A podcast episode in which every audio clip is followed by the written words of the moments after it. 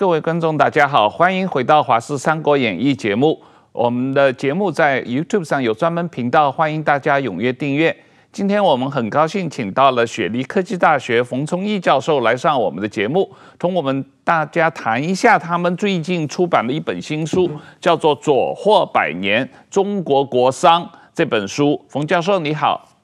多谢汪浩兄邀请，多谢啊石板兄。嗯，石板先生好，大家好。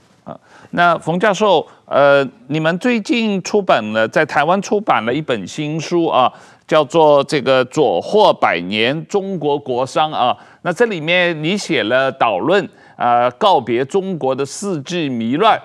呃，然后你有一这个专章反思共产主义霍华之源。所以，我们今天重点来讨论你在这本书里面写的这两篇文章。呃，谢谢冯教授来参加我们的节目。谢谢，因为我我整个书，我也是这个整个书的主编了。因为我们的整个啊意图就是来去追溯共产主义或者马克思主义对中国一百年来的祸害，嗯，想尽早的去启蒙，让中国人和世界上。关心中国的人觉醒，来尽快结束这样的一个祸祸害。冯教授，我们呃先谈一下你这个书所写的呃关于告别中国的世纪之乱的导言，然后你的那一章专章反思共产主义祸华之源的专章，因为我主要对你的这两篇文章有兴趣。那呃就你的呃角度。先把你这两篇东西跟我们简单的介绍一下，特别是呃提到马克思主义为什么是现代文明的毒瘤和陷阱。这本书我们是想做一个学术专著啊、呃、报告推出来，但是是有感而发，是因为中国的啊专制暴政、共产暴政还在，而且还得到啊国际上很多人的支持。国内还有很多人还还在认同这样的一个政权体制，所以我们就要挖他的思想根源，就是他是啊从马克思那里来的。因为我们经常讲中国现在民主化，你在国内经常也会听到他讲，我说我们中国文明就是这个样子的，这我们中国几千年就是专制，就有很多这种这种是似是而非的一些判断。影响到很多人现在怎么看中国，怎么认识中国，中国应该怎么走，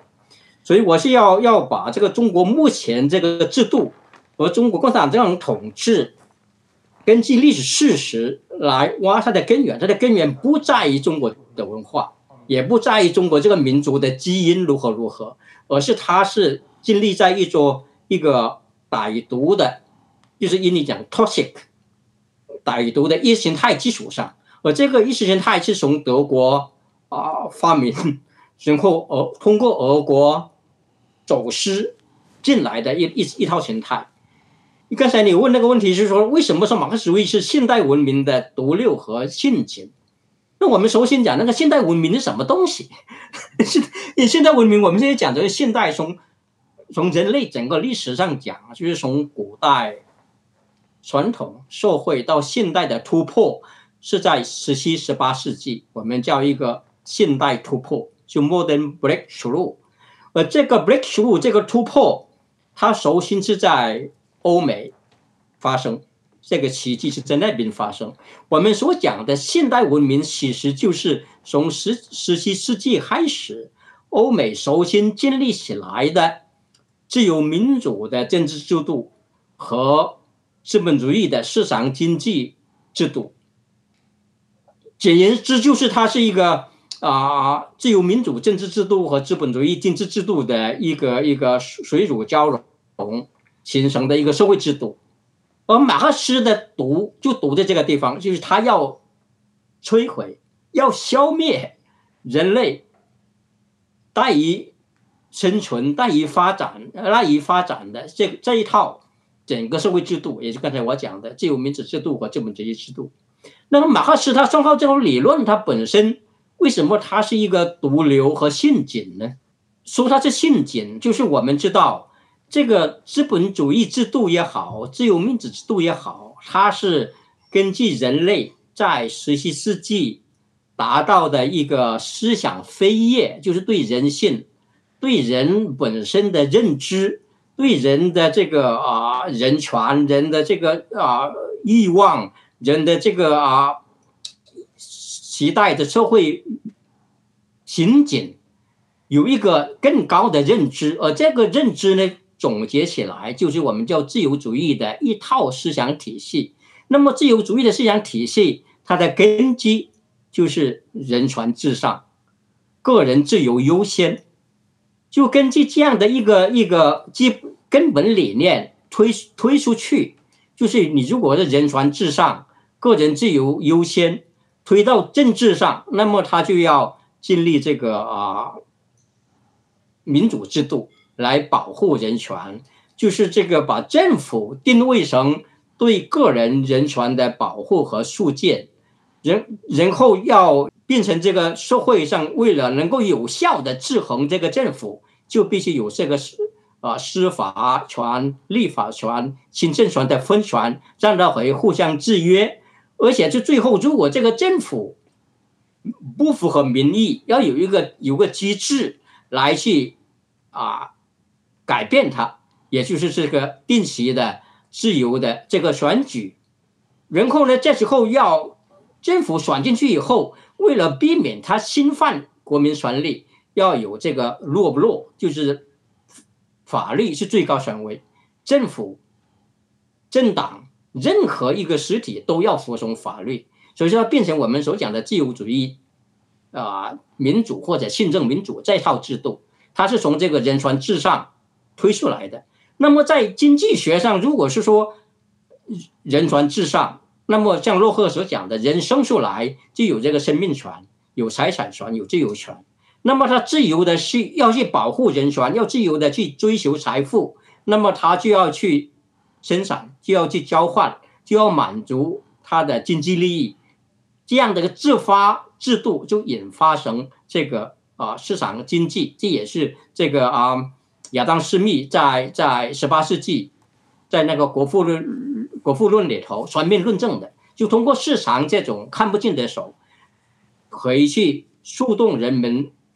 激励人们去创造财富，而且通过交换来满足整个社会的要求。而这种制度建立起来之后，我们知道，中期十七、十八世纪开始，这些制度建立的国家就以传统社会区别开来，也促进他们。这个科科技创新、制度更新和这个道德进步，整个社会突飞猛进，就建立一个就是他们进入一个人类社会最亲近的社呃这个国家和地区，那么创造了巨大财富。但是在资本主义和自由民主经历的时候，当然它这个社会本身它不是一个完美的社会，因为人本身不完美，所以它有这个啊财富不均的问题，有这个啊也不可能。所有结果大家都人人平等，所以他有这个这样的很多问题出来，然后就有了这个社会主义的一些思想，也跟着资本主义而产生。而这个社会主义集大成在当时就是马克思搞这个马克思主义。这个马克思主义他是从黑格尔那里拿来这个辩证法，从费尔马卡那里拿到辩证主义，能够把这种东西结合起来做辩证唯物主义来去。修正亚当·斯密他们所创立的这个呃，我们叫古典经济学，这个是你的本行了，你是经济学出来啊，我不要翻翻翻翻本啊，弄虎弄弄虎。可是这里头就是因为这个刚才讲过，亚当·斯密他论证的就是这个市场经济是创造财富和这个有效高效配置资源的人类能够找到的一个最好的一个制度。但是马克思呢，他从这从那个辩证法，从唯物主义里过来之后呢，他其实他不懂经济学，他本身因为他对资本主义不满，他要推翻资本主义制度，他信仰那个社会主义那个那个那个理想，所以他就去改造这个古典经济学。他的改造经济学呢，这是把原来亚当斯密和这个啊洛克他们所创立的一个。劳动价值论推到极端，因为原来讲这个商品，这个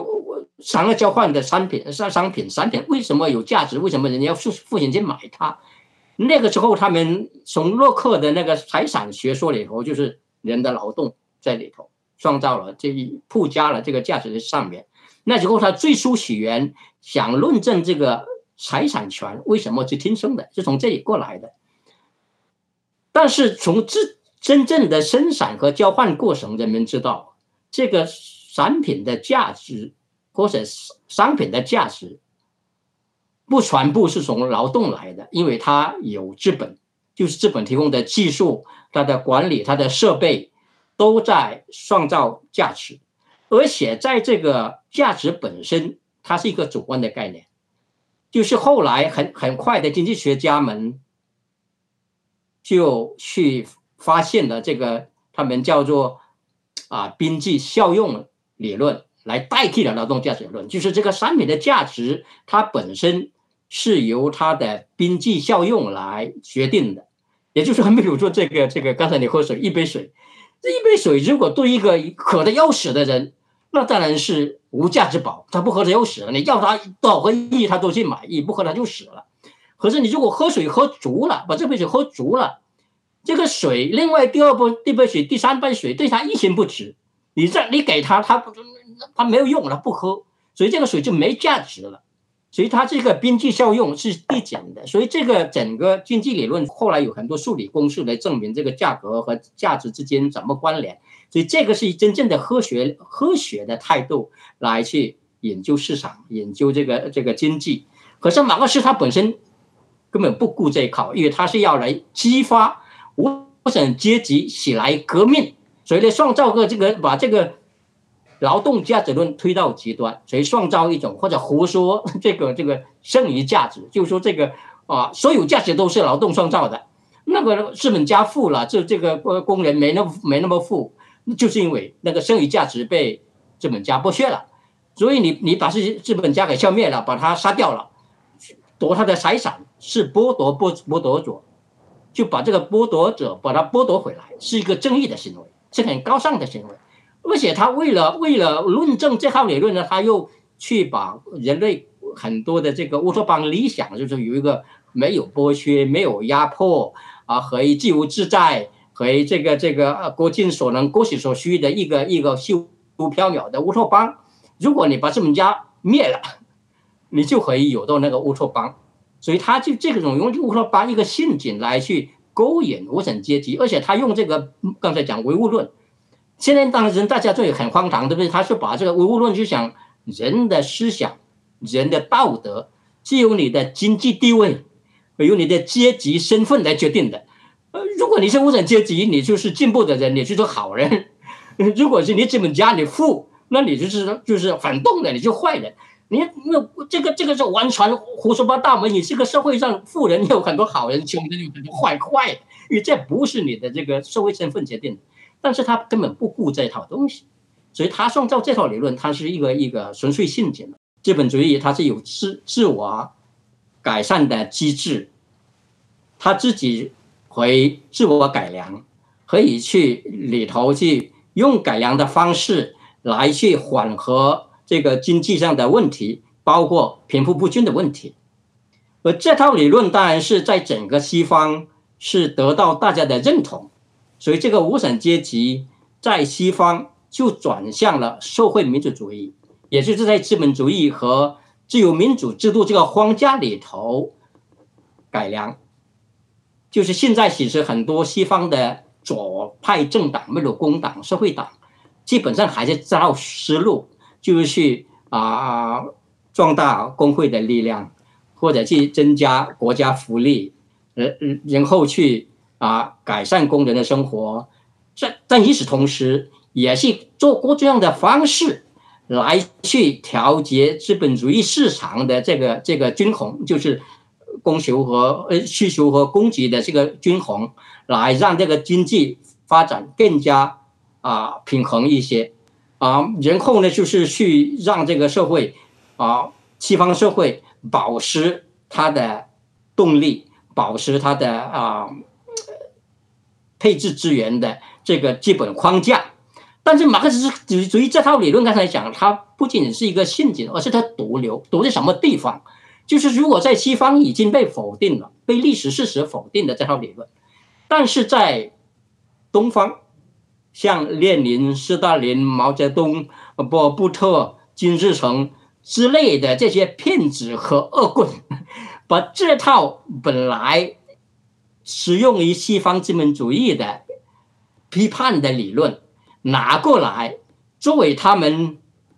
打家劫舍。杀人放火、夺取政权的一套工具，一套思想武器。因为我们这里要知道，马克思创创造这个理论，因为我是做罗素研究出来的。罗素给他一个很很很很形象的比喻，就是他是一个政治宗教，就是这个马克思他书上的身份，他是耶稣，耶稣。这个这个这个共产党其实就相当于基督教的教会。所以这个无产阶级就相当于基督教里头那个选民，所以共产主义社会天堂就相当于基督教的这个心灵王国，所以它有这个宗教情怀在里头，所以它的煽动性非常强。所以当马嗯列宁、斯大林、毛泽东这些人把它拿过来，东方他没有无产阶级，因为他资资本主义没有发达起来，他们呢就拿过来去煽动流氓无产者，就当时当时俄国。刚好战败之后，一大堆工人，这个这个军人解散，他就变成这个流氓，他们无法无法谋生，他就把他组织起来，变成红军，把把变成侍卫队，然后去搞政变夺权，然后回来镇压真正的无产阶级，就是比如当时的俄国的社会党，或者俄国的孟什维克，他们是真正依赖无产阶级的，依赖工会的，他们被镇压了，所以这就是为什么西方的无产阶级政党也跟。呃，列宁他们、斯大林他们分道扬镳。呃，到了中国，到了这个这个北朝鲜，到了呃到到了朝鲜，到了柬埔寨，那等而下之。所以他们这套东西就拿过来去杀人放火，去劫富济穷。我们中国共产党本身就提过来大国分田地，所以这套理论呢，它是去夺取政权之后，建立一个共产暴政来去。杀死多少无辜，就是来迫害多少无辜的人，去创造一个原来刚才讲一个宗教样的一个天堂的理论，创造出真正的人间地狱。凡是实行共产主义的地方，都是人间地狱。所以这从这个意义上讲，我说就是它是一个一个人类的毒瘤和陷阱。这个。呃，石板先生，冯老师用十五分钟时间把我们大学里学的四年的政治经济学给我们讲述了一遍啊。这个呃，你在哎，你没有在中国读大学嘛？但是你在中国也学过马克思主义的政治经济学嘛？对对对，哎，那个呃，那个王大哥，你你在中北大念的就是马克思主义经济学？呃，没有，我北大法律系的，但是我们高考的时候也要考马克思主义的呃政治嘛。对，然后大学本科也要学吧。那个什么，我我上我在中国读书的时候，基本上读的那个社会发展阶段嘛，这是马克思讲的嘛，就是说。一一定要原始社会变成奴隶社会，什么对，然后封建社会、资本主义社会变成共产主义社会，然后中间有个社会主义社会嘛，社会对，然后后来就是说什么中国的是半封建半殖民地社会嘛，这个然后现在是社会主义初级阶段嘛，是，它各种各样的东西都都要记下来，然后这些东西后来我离开中国，在世界上。行走啊，觉得完全没有用的，而且而且全真的全是学了一堆没有用的东西。另外一个，我觉得啊，我在大学的，在日本的大学啊，他也有这个当当时比我们再年龄大的一代人，他也左派也很流行的。是那个大学的经济学部里边啊，他有一般的经济学，你就说什么 Keynes 那那些这个英美，还有一个马克思主义经济学的。是有的老师他就这个，然后后来我们就发现就是。找工作的时候啊，马学马克思主义经济学的这群学生啊不好找。那个学校他面企企业面试的时候要要问他嘛，哎，你大学学的经济史学吗？他说我是学马克思主义经济学的。这基本上就是找到大的好的企业一般不愿意要，因为后来他们说这个这些人呢对社会充满仇恨，总觉得这个社会都是不对的。所以说，我觉得确实是不但这个把很多社会主义国家坑害掉，把很多这个资本主义国家的一些年轻学子也学完之后呢，就是完全学一些没有没有用的东西。就是我觉得马克思首先他自己没怎么出过社会嘛，天天在图书馆里泡着写书嘛，这完全他的社会是自己想象出来的。另外一个，我觉得最重要，他是否定人性嘛，就是他把人其实是当做东西。就是说，应该怎么做？但人的非人非常自私啊，这个呃，能不工作就尽量不想工作啊。这这种人的本性的不好的地方，他是没有考没有涉及到里边去，所以他有一个巨大的这个缺陷嘛。然后，其实后来现在所谓的信马克思主义，特别是宣传马克思主义的人，是是些呃别有用心的一些坏家伙比较多吧。对，呃，冯老师，我们再来谈一下这个列宁，你书里面谈到的列宁主义的党国集权制度啊，我比较有兴趣的是说，列宁主义的集权制度同中国啊秦始皇以来的这个君主专制制度有什么特别的不同地方吗？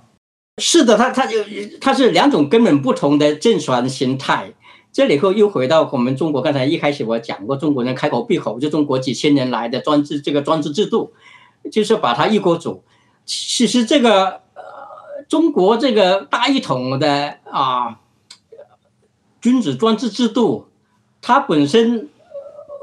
不是自古以来都这个样子。我们知道，呃，我们讲三皇五帝之后，那是部落社会，对不对？那么你春秋战国之后，它是一个一个竞争型的一个一个王权统治，没有皇帝，就是各个呃邦这个这个啊邦国之间是互相竞争的。而且当时的思想形态是这个百家争鸣，啊，就是这个思想专制没有建立起来。所以这个这个真正的大一统君子专制是。公元前二百二十一年，秦始皇建立的，而这个制度从他建立二二百二十一年，公元前二百二十一年到一九一一年辛亥革命就被推翻了。也就是说，他这真正讲，他是在中国生存了两千一百三十二年。但是在推翻了这个君主专制之后，那中国还有从一九一二到一九四九年的这个。中华民国啊，怎么自古以来都专制？这个这个历史判断本身错误这些地方。当然，这个中华民国又又又分两个阶段，就是从一九一二到一九二七年这段时间是中国的宪政民主，就中华民国的宪政民主阶段。也是这，它有有宪法，有这个总统选举，有国会，有多党政治，有政党轮替，有这个资本主义市场经济，有有有有独立的这个媒体，有自由的媒体。有这个独立自由的教育，应有尽有，但是很可惜的是，是这个宪政制度、宪政民主制度被就被这个中国中华民国的国父孙中山，还有他的共产党、还有国民党被破坏，最后消灭了。就是他他这个啊，到一九二八年，国民党一统江湖，建立这个这个啊国民党的党国，但是国民党的党国，它是一个威权的党国，因为。国民党的党国底下，刚才讲了，它有资本主义市场经济，它它是依赖它生存的。那么它在社会上，它本身，它也继承中国传统社会，它没有推翻传统社会。因为中国的这个这个王权本来就就就有很多这个宗族啊，其他呃会社啊，很很多这个啊民间的这个同乡会很多组织存在，它无法消灭。而且当时的政治上。还有这个各个地方的军阀，还有共产党政权也存在，所以他在政治、经济、文化各方面都是多元或者半多元的。真正的我们讲这个共产专制，它是人类专制制度的顶峰，它是政治、经济、文化全面的一元化，就是这个啊，他对整个这个党国。共产集权党国对社会的控制是无孔不入、滴水不漏的，就每个个人无可逃离于天地之间。因因为它有一整套的国有制、经济，把你的生计全部控制起来。然后它有这个单位制度，有户口制度，有一整套特务制度，有有这个党管干部。还有对媒体的全面控制，对思想的全面控制，就是他这个这个集权制度，他还有制造对对这个领袖的个人崇拜，一整套东西。呃，这套机制是把人类的专制推到了顶峰。所以你要你要跟哪怕刚才讲中国古代的王权，就皇帝的君主专制制度，我们知道这个皇权不下乡，这就是他的最低的啊最低的层级是县，皇权不下乡到县，七品司马官信令，信令之下那就是乡绅的天下，有乡绅在管理。我当时他有这个地主经济，因为这个私有经济。他和他可以过关而去，可以去自己可以去去过他的日子，可以不靠王权，这个天高皇帝远。所以他是一个比这个国民党的党国威权威权统治还要还要弱的控制。所以他跟那那个那个呃共产党的集权是不可同日而语的。所以现在这个党国的集权专制，要比中国以前的皇权专制要。恶劣、残酷、残忍、严密，千百倍，也就是这个意义上讲，它是人类专制制度的顶峰，所以他对中国社会的破坏，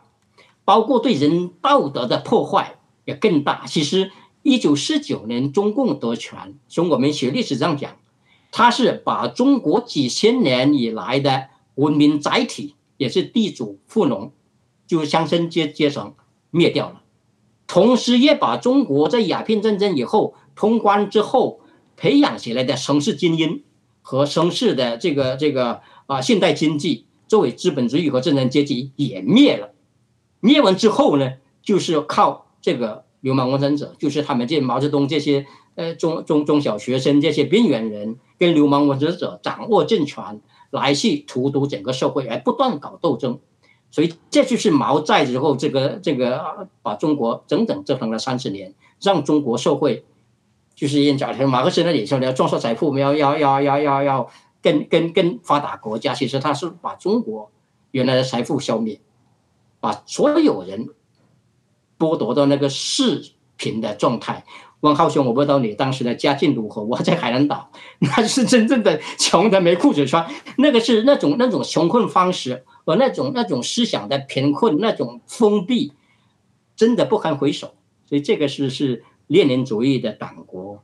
从从苏联那里偷运过来，对中华民族、对中国传统文化，还有对中国人心灵生命的这种这种伤害，啊，这是真是滔天大罪。对对，我我我，但是我比较有兴趣的是说这个中国。在你书里面提到，中国实际上在呃鸦片战争以后，特别是洋务运动开始，呃，一直是有一种啊、呃、向西方学习的社会思潮。可是为什么会误入歧途，变成以俄为师，变成了实质上不是向西方学习，而是向一个俄罗斯的。专制帝国所产生的列宁主义学习，这个讲起来我们很心疼，就这个概念，就是中国，因为我们刚才讲过，人类的现代突破首先在西方，在欧美，就十七世纪，他们实现了建立了资本主义制度，也建立了这个呃宪政民主或者自由主义民主制度，让整个人类社会突飞猛进，建立一个现代文明。离中国当时还属于封闭状态。当他接触到西方以后，逐渐的认识到西方的先进制度跟日本一样，日本终于明白，就开始向西方学习。就中国是属于学习型的一个现代化国家，所以刚才你讲从从从这个开始搞洋务运动，后来搞戊戌变法，后来搞辛亥革命，就从制度层面、文化层面，后来还有宪法运动，全面的想学西方，跟上这个历史步步骤，其实也取得很大进步。包括刚才讲过，在二零呃一九一二年之后，创建了宪政民主制度。而当时全世界你数过来，信政建立信政民主制度的国家也不过十来个。中国当时其实并不是落后很多的。问题很可惜的是，我们讲这个历史是没有规律，只有概率。原因就在于这个人们有有这个人呢、他总是在多种选项中做出选择，这个这个这个变量是不确定的，所以这个关键少数就是我们讲 critical minority，他所做的选择，他可以左右一个国家一个民族几十年的命运。而当时放弃向西方学习，转向以俄为师，这就是中国现代社社会发展的巨大悲剧。而这个悲剧刚才已经提过。首先发生在中中华民国的国父身上，孙中山。孙中山他原来已经按照当时的契约，当时大家定下来的规矩，他是二一九一二年就把船交给袁世凯，对不对？就是他本身因为辛亥革命，它是一个一个和平革命嘛，是由这个袁世凯的实力派，还有当时的这个这个这个立宪派，还有我这个这个。满清政权的孤儿寡母，还有革命派，他们共同谈判的结果，就这个孙中山的时候谈判要把这个这个这个总统交给袁世凯，那后来已经进入了总统选举啊、国会啊，已经进了一套制度。可是孙中山和革命派这批人后来讲了，我是革命，是我们干的什么？这个他们掌权，所以他们就开始第二次革命，就开开开始胡来。但是但是当时中国到一直一到一九二七年之前。你如果说你有人要要推翻民国，你要复辟，那要护国运动，护的就是民主共和国。你如果要废除宪法，那么要护法运动，就是他这里头就是民主制度不完善，就是你要要去完善它，它要有一定的时间。可孙中山他们等不及，我认为他要重新去回到权力中心，要掌权。我这之后，西方也不支持他，社会也不支持他。然后只有这个当时经历共产暴政的莫斯科维克，苏联共产党看到机会来去支持他，所以这时候他他因为他在在跟那个其他的政治力量做斗争过程中，他发现哦，只有他们支持我，所以他就一一下子靠过去，而且是苏联这些我讲是骗子和流氓，他建立然后这个制度之后呢，他和巩巩固了政权，还一定程度上实现走向那个工业化的路子，对孙中山也很有吸引力。然后他一下子就抛弃了他原来有这个向西方学习的路，因为他原来三民主义也好，什么什么啊，他的整个设计他是靠以美国为模范，现在转过来以俄国为模范，建建立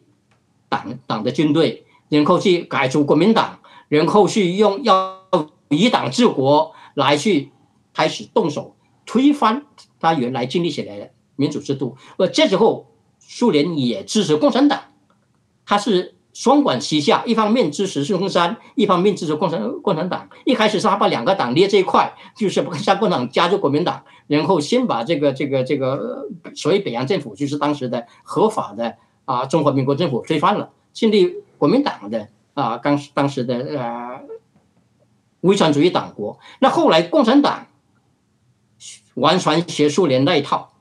所以作为一个当这个东西，我是不是我我讲历史的偶然性？这个这个屁股这个打打屁股要打到日本，如果日本不打进来，共产党没有机会，因为他原来在井冈井冈山。因为他是要去打火分田地嘛，杀人放火，把那个地主一中农，这是一般的自耕农都剥夺光了。因为他几十万人在那，他要吃啊，他只能去搞搞这种恐怖行动来去来去剥夺，所有人都反对他们，所以这个围剿之下，他就彻底的失败。失败以后，他只能逃亡流亡，长征这边走跑。而这时候呢，他这个日本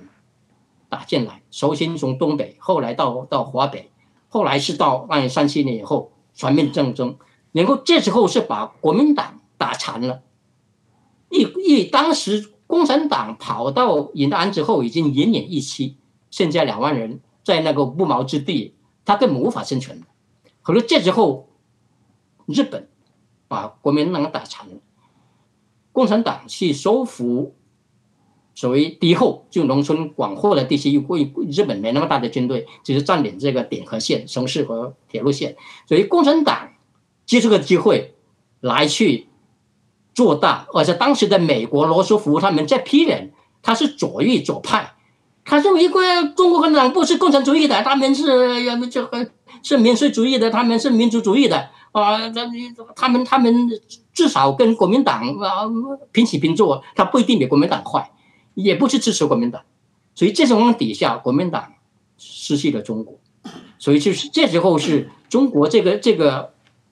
谬误，就是这种悲剧就在于这时候，本来是走在。光明大道上，就人类的正轨，就是从那个传统社会，你不管叫半封建半什么社会都好，它是走向跟西方文明一样的。你知道，全世界只要认认真真的、老老实实的搞资本主义、搞自由民主、搞民主制度，都会发达起来。也是台湾啊、香港啊、日本啊，什么都这样走过来。可是中国在这种情况底下，一而为是走上了邪路，就造成中国现在这种这种悲惨的结局。矢板先生，这个。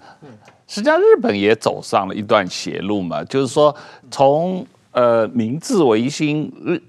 的时候，日本并没有比中国的洋务运动早很多嘛，几乎是同一段时间开始的，也都是向西方学习。然后日本建建立了某种意义上的君主立宪制嘛，对。可是呃，日本虽然没有呃以俄为师走上这个。共产党集权制度，可是某种意义上，日本走上了法西斯主义、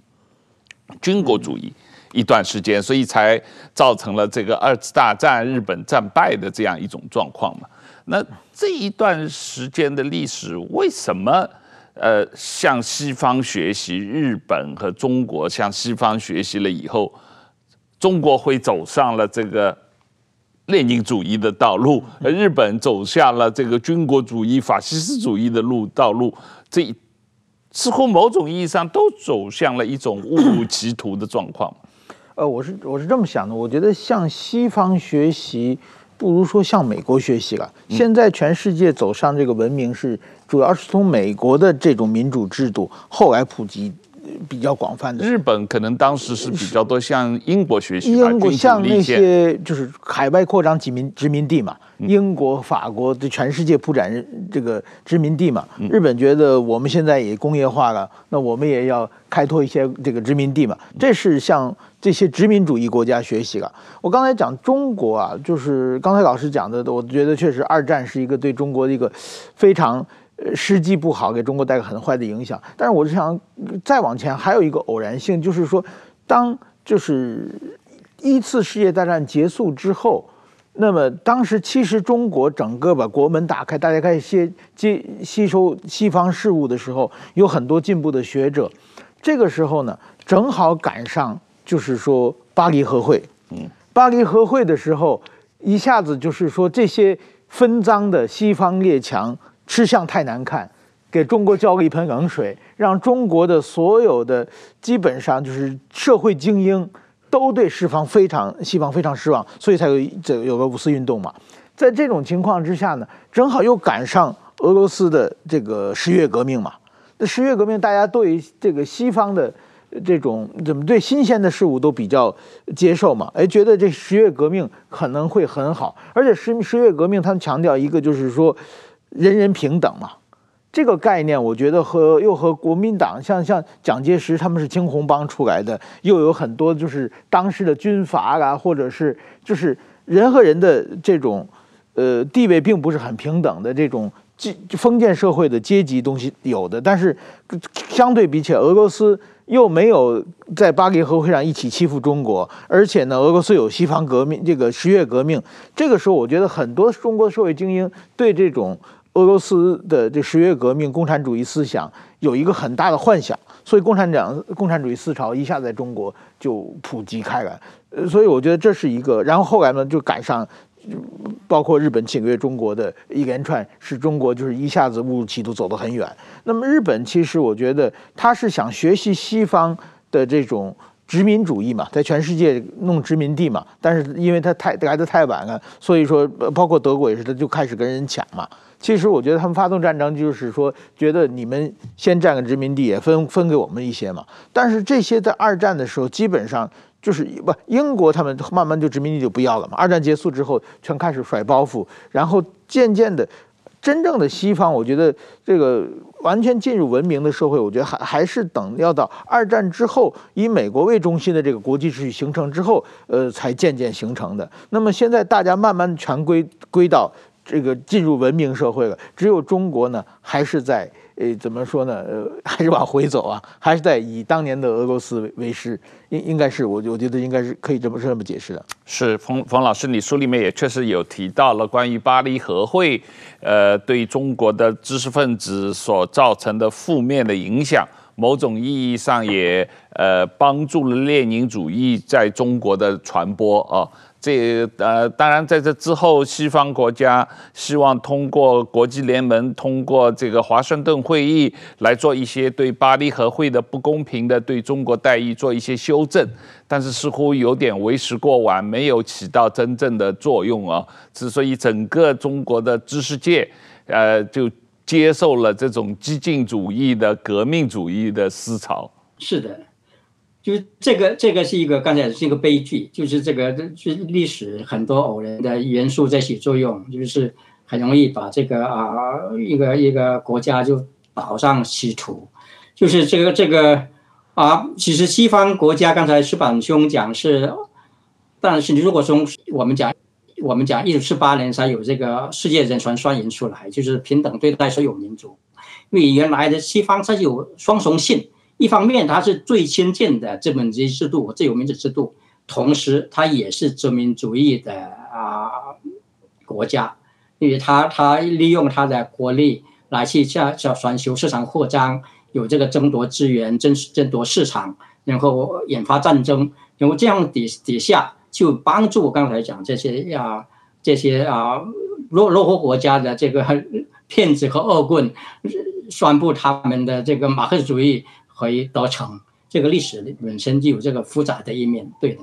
是是，当然这里面还有很多历史的这个呃悲剧啊，特别是像威尔逊主义提出的民族自决权，在巴黎和会上没有体现，所以像啊朝鲜、中国、印度、埃及这些个呃东方国家都觉得被这个威尔逊。呃，抛弃了啊，然后大家当地的知呃民族主义或者当地的这个知识分子，呃，很多都走向了激进主义，呃，确实是一个一个呃某种意义上是是一个悲剧。呃，我我们再来看一下中国从列宁学来的这个列宁主义的党国集权制度，今天在全世界。少数四五个共产党国家还在继续生存啊，中国是当然全世界最大的共产党国家。这个照中国共产党的说法是马克思列宁主义同中国化的结果，马克思列宁主义的中国特色啊，你你对这个说法怎么看？马克思主义中国化这个这个口号是毛泽东在延安时期正式提出来的。啊，刚才我讲过，因为他这个俄国把这个马克思主义俄国化，中国把马克思主义中国化，因为这是一个很自然的，因为你在另外国家去学另外一国家理论，他就肯定是要要要本土化嘛。但是在实际过程中，我们把他这个口号撇开不说，马克思主义中国化在马克思在在毛泽东那里，他其实是是要解决一个阶级路线的问题，因为在西方马克思。提出来以后，他就要代表无产阶级闹革命。那俄国没有无产阶级怎么办？那么就他靠这个城市里头的流氓无产者，就是被解散的军人和这个呃失业工人。那中国连这个城市里头的这个流氓无产者都不够用，没有。而且这个当时你要是在武汉、在上海、在北京要找到一份工作，那是谢天谢地，那是这个这个像天上的馅饼一样。那工人哪有？哪有心思去跟共产党闹革命？而且他当时这个这个，他们要要去支持革命，在城市里根本没有机会。所以毛泽东呢，他是要解决阶级路线，他是城市里面的流氓无产者没有，那么就在城在乡下里我找。乡下里我们老讲他是爱好农民，农民老我把他教的这些农民也不会跟你闹革命，他们种田。他真正找的是乡下的流氓无产者，也是毛泽东所讲的贫雇农。就是那二流子没有地的，就是打家劫舍可以去上上山做土匪可以。你知道他上井冈山以后，是到各个地方，包括海南，冯培基他们搞的新华纵队，都是原来的山匪把他改造过来，就变成红军，所以他是这这么一个阶级路线问题。所以到到对他的这个整个中国化，就这个这么一个画法。当然，毛泽东在掌权之后，他还继续搞找中国化。那是掌权之后，他去接触中国传统法家的那种那种思想，特别是啊，密不告人那个商君书，如何去易民，如何去移民，然后是怎么去去骗老百姓，怎么去去奴对对国民进行精神奴役。他是好法教，就他自己讲，这马克思加秦始皇。当然，他也他也学道家，比如说他他他要相信那个那个撒阴呃补阳，去糟蹋那么多这个这个无辜少女。他他这个东西，他是为了他这个帝王术，他的东西会会接接用中国古代的一些一些思想资源。那么到了习近平今今天，他要搞他的个人崇拜，他又是假假装孔子，而且这。这是一个闹剧，因为我们知道文革中，刚才我讲十九年革命就是颠覆整个中国的思想传统。呃，文革中是不是反四旧，把孔庙这个孔像全部烧掉？他是滔天大罪。现在他还有意识，还有面子来去讲我是孔子胡中学的继承人，这是一个绝对的欺骗，而且是一个闹剧，没有任何意义的。那真正的事情，他是哪种资源、思想资源对他有用？对他的巩固政权、巩固他的暴政有有有有作用，他就拿来用。就包括他拿马克思主义，也根本不顾马克思主义本身的思想理论，呃，这个这个意志性或者完全根本不在。那你这本书里面一个结论性的东西，就是应当像清算法西斯主义那样清算共产主义。你为什么提出这个？你觉得现在特别是在中国，呃，需要进入一个？清算共产主义的呃一个一个阶段，或者是一个大的呃社会运动。不仅在中国的，其实我在澳大利亚，其实这东西是我在美国、在欧洲都走很多。不仅是在中国的问题，就是你看在西方世界，在二战结束之后，他结束了殖民主义，公布了这个世界人权宣言，他是把这个法西斯主义。作为一个一个反动透点的东西，被否否定了。而且现在你要去公开宣传马法西斯，他是 hate speech，是仇恨语言，是不准，是非法的。法西斯的政党是也是非法的，不准成立。可是他现在并没有把共产主义当成跟法西斯主义一样的东西。我们知道，我们后来用的极权主义 totalitarian 的人是把。两者就是马克思主义跟法西斯主义，它是共享了集体主义、社会主义、国家主义、民族主义所有这些资源，来去压迫人权，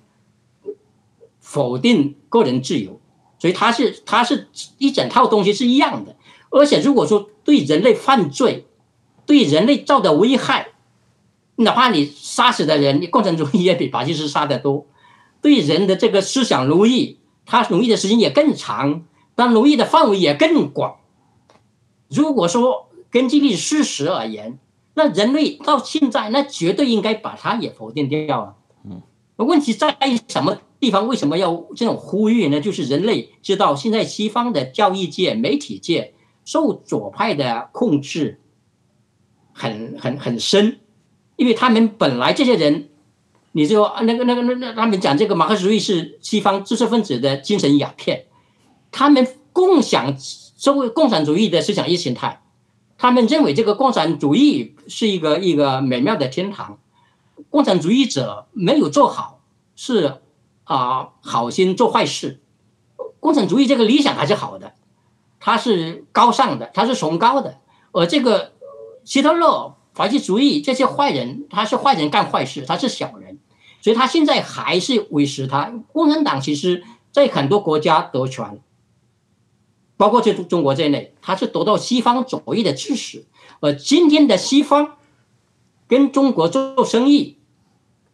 继续去把中国接纳进全球化的一个范畴里头，他不想跟共产党彻底的切割，包括现在他。正式的正式到今天为止，他即使认识到中共政权是最大的专制政权，是他们的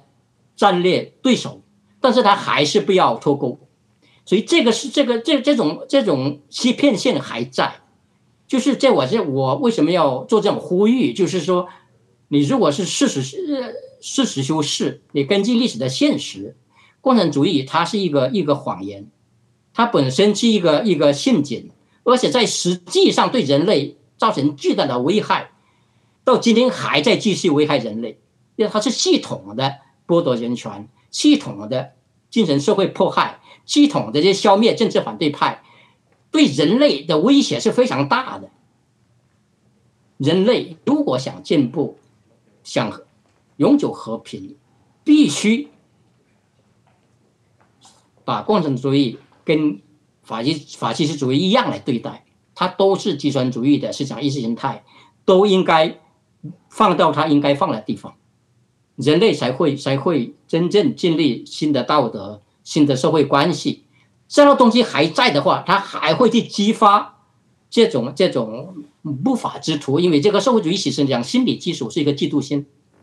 因为这个人类的这个这个要结果平等，所所有的均贫富，它既不可行也不可预。因为你如果大家努力的结果都一样，谁要去努力，谁去创造财富？而，这个资本主义。从他实习之以来，给人类创造了多大财富，而且他用这个市场竞争，用这个这个这个民主和这个社会福利，给社会包括穷人改善了，这个天地之别。你要说你看那个啊，十九世纪的那个那个文学，那个看过来描述那种社会，跟现在的西方底层无产阶级的生活，天地之之之别，就是他们穷人也照样得到很大改善。所以现在你如果煽动那些讲不劳而获的那种嫉妒心，只是闹革命，它只只会造成混乱。包括你现在在哈马斯，那现在的人去巴勒斯坦，他是被压迫民族，就是他他他用什么方式来反抗都是合理的，这是很可怕。因为这个东西都是同类的一个一个思想根源，要去清理它。就是人类目前这种这种啊，伊斯兰的原教主主义也好，共产主义也好，要要全面的清理，人类才能够。得到安宁，人类能够得到和平，才能够得到正常的发展。嗯，好，那今天时间差不多了，非常感谢冯教授的这个来上我们的节目啊，谢谢你的时间，这个谢谢呃冯教授，谢谢石板先生，谢谢大家。